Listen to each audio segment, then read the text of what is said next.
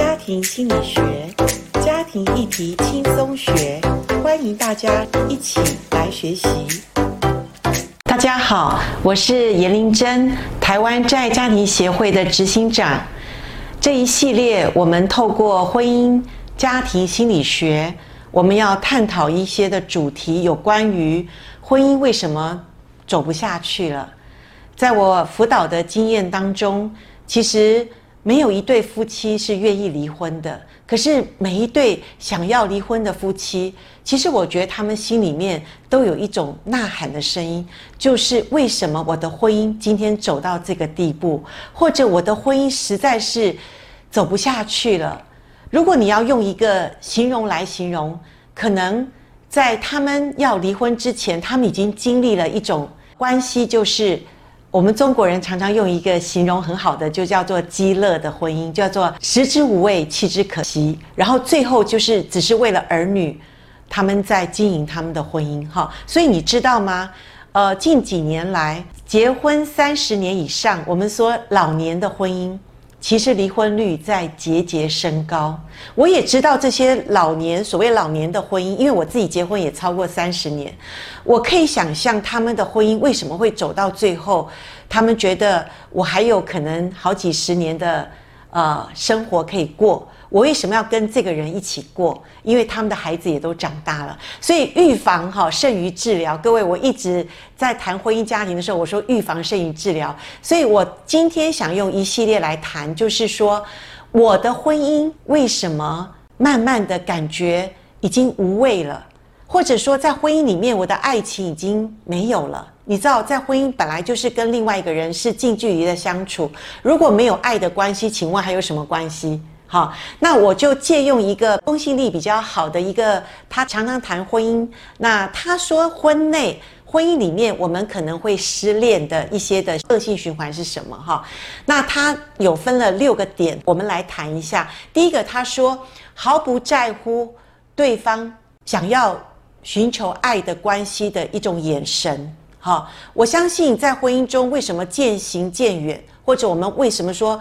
越来越走下坡？关系里面，我想就是，呃，有一方想要求救，一方想要伸出一个手来，来告诉对方我需要你，我需要你的帮助，或我需要你来陪伴我。可是另一方呢？他可能是忽略，或他根本不知道，或者他也不在乎。当然，这些东西为什么会走到这个地步？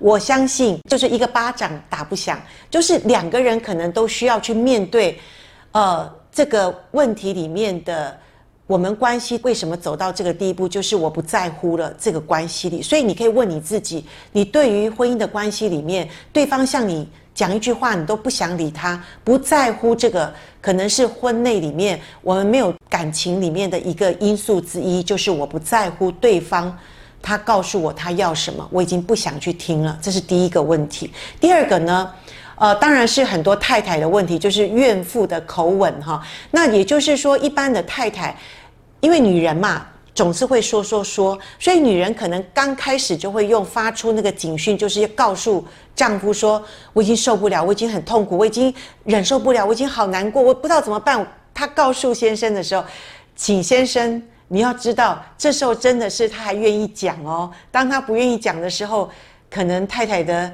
问题已经病入膏肓，或者我们说已经筑起了很很高的那个冰山的那个问题了哈。所以。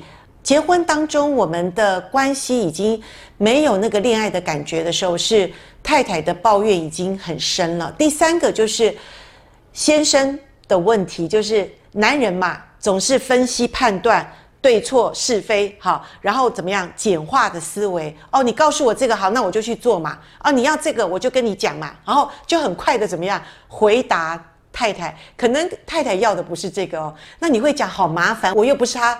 肚子里的蛔虫，我怎么知道他要什么？各位，婚姻就是不容易在这边，所以你要多多的去听一些课程哈。我们家庭心理学里面有谈到，男人女人的思维是不一样的，所以你如果不了解你的配偶，请你去听一下，去学习一下。有些时候男女的不同，也是我们婚姻造成问题的一个因素，因为你不懂，你不了解哈，所以男人有时候太简化问题的时候，也会让女人感觉怎么样？你不了解他哈。再来呢，如果关系越来越差的时候，一方已经感觉我们再这样下去不行的时候，有时候就是虚假的讨好。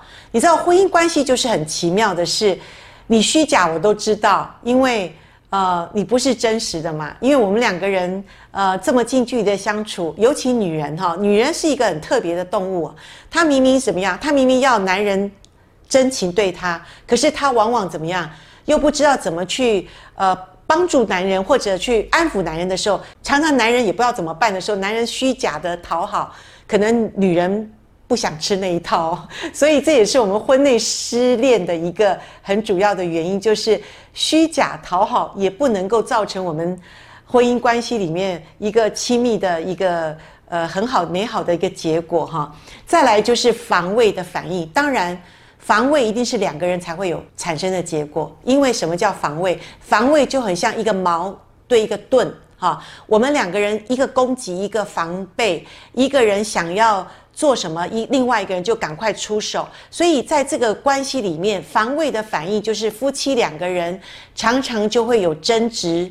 闪躲或者追逐，甚至最后就用一些轻蔑的语气对对方时候，这个防卫的反应就是杀伤我们婚姻关系里彼此相爱，我们谈不出那个爱情、那个那个美好的话语了。